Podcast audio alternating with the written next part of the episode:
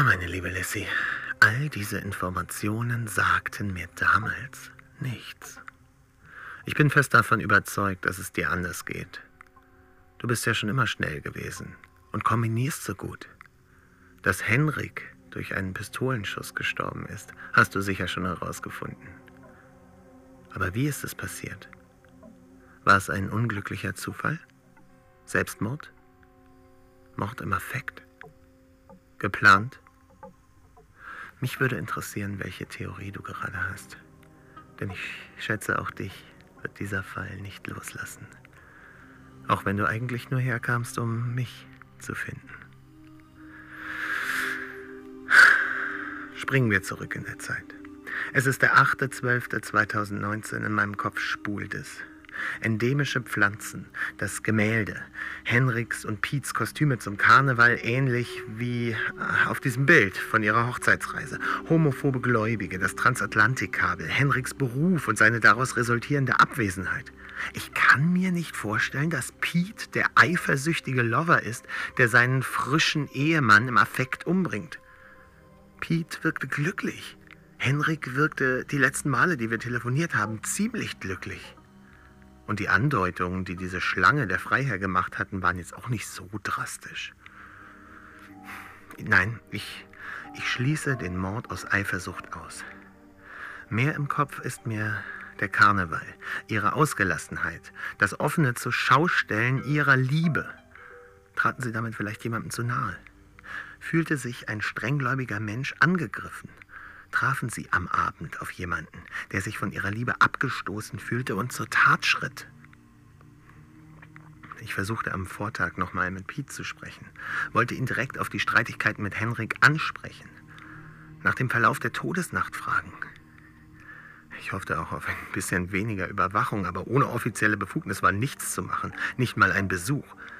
Wahrscheinlich ist auch die Dogge irgendwann draufgekommen, dass ein deutscher Dienstausweis keine Befugnisse im Ausland impliziert.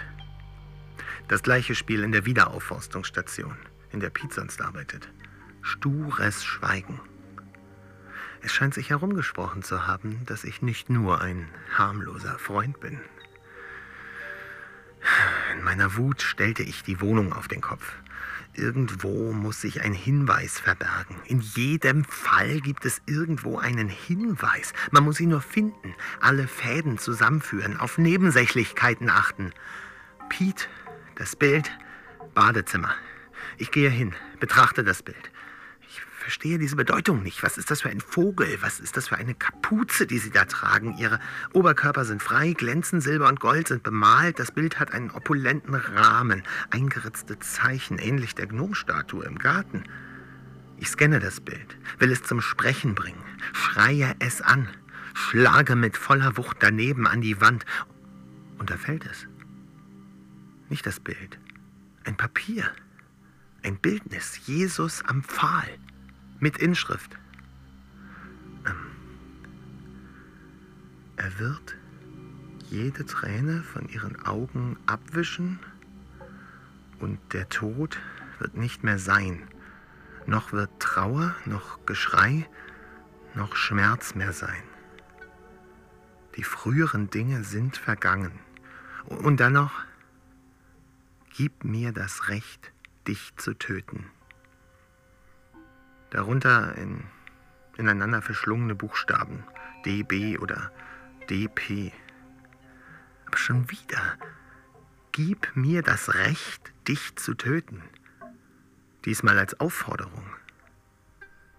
Die früheren Dinge sind vergangen, der Schmerz wird nicht mehr sein. Was will man denn damit sagen? Im Jenseits wird alles gut. Stirb und du bist erlöst. Ist es eine Warnung? Eine Drohung. Die Wohnung hat schwere Fensterläden. Die Tür ein Sicherheitsschloss, der Garten ist umgeben von einer blickdichten Hecke. Haben Sie sich abgeschottet? Hatten Sie Angst? In diese Gedanken versunken fahre ich los. Es ist der zweite Advent, der Tag von Henriks Gedenkgottesdienst. Der zweite Advent. Lissy, wenn du ahnen würdest, was ich in den folgenden Tagen alles herausgefunden habe. aber langsam. Ich bin also in diese St. Paul's Cathedral gefahren. Wenn du da mal hinfahren solltest, sieh dich vor. Die Glocke ist mal runtergefallen. Scheint nicht die solideste Konstruktion zu sein. Ist auch schon alt. 1849 äh, wurde sie, glaube ich, gebaut. Und ein großer Kirchfriedhof umgibt sie. Sehr morbide. Es standen unglaublich viele Menschen vor der Steinkirche. Es schien, als sei die halbe Insel hergekommen. Henrik war wohl beliebt. Langsam gingen die Saints hinein. Die Bänke auf beiden Seiten füllten sich. Ein schlichter Innenraum, weiße Wände, eine dunkle Decke. Vier Engel aus Holz stehen auf Säulen um den Altar herum. Durch die Fenster fiel mildes Licht, gebrochen durch die bunten Mosaike. Alle Plätze waren belegt. Die Schlange war auch da, klar.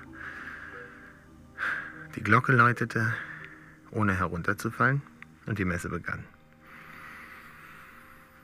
Die Reden überschlugen sich. Und jede einzelne dieser Trauerreden sparte seinen Mann aus. Jeder einzelne.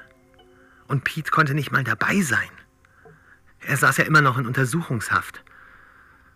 Es war eine Lobhudelei auf Henrik, seinen Beruf, seine Nächstenliebe, seine Liebe zur Insel und kein einziges Wort zum Todesumstand, kein einziges Wort zu seinem trauernden Ehemann. Ich konnte mir ein kurzes Auffahren nicht verkneifen, als der Pfarrer, der Oberbischof höchstpersönlich schlussendlich begann, von der einsamen Seele zu sprechen. Alle drehten sich nach mir um. Ich riss mich zusammen. Nicht der Moment für große Skandale. Ließ den Gottesdienst über mich ergehen, nahm sogar am Abendmahl teil. Kann nicht schaden, dachte ich mir, ein bisschen Leib und Blut in dieser höchst undurchsichtigen Zeit und Essen hält Leib und Seele zusammen. Endlich war es geschafft. Ich stand vor der Kirche, wartete auf den Bischof, der noch mit allen möglichen Menschen sprach. Dann sah er mich und kam von selbst auf mich zu. Er wollte den Grund meiner Unzufriedenheit erfahren. Er könne ja verstehen, dass Trauer schwer zu bewältigen sei, doch die Liebe Gottes sei für alle da, bla bla bla, auch in schweren Zeiten. Bevor ich antworten konnte, stellte er sich noch vor, Dale Bowers. Dale Bowers, DB. Triumphierend, bevor er ein weiteres Wort sagen konnte, zog ich das Bild aus der Tasche. Die Rede war bereits vorbereitet. Sie haben Pete und Henrik eingeschüchtert. Das Recht auf Liebe haben sie nicht akzeptieren können. Doch dann nahm er mir diese, diesen Zettel aus der Hand. Jesus am Pfahl? Ja. Da sind Sie falsch hier. Probieren Sie es doch mal bei den Zeugen Jehovas. Sie finden sie in Ihrem Gemeindezentrum in Halftree Hollow. Sprechen Sie am besten mit dem Ältesten. Joseph heißt er. Joseph van Dijk. Ich wollte schon gehen, da rief er mich zurück. Äh, zeigen Sie noch mal her. Was steht dort unten? Nee, die, die Unterschrift. Die zwei Buchstaben. D und P. Das könnte ja Paul sein. Paul van Dijk. Wo haben Sie das her? Er wird jede Träne von ihren Augen abwischen, und der Tod wird nicht mehr sein. Noch wird Trauer, noch Geschrei, noch Schmerz mehr sein. Die früheren Dinge sind vergangen. Gib mir das Recht, dich zu töten.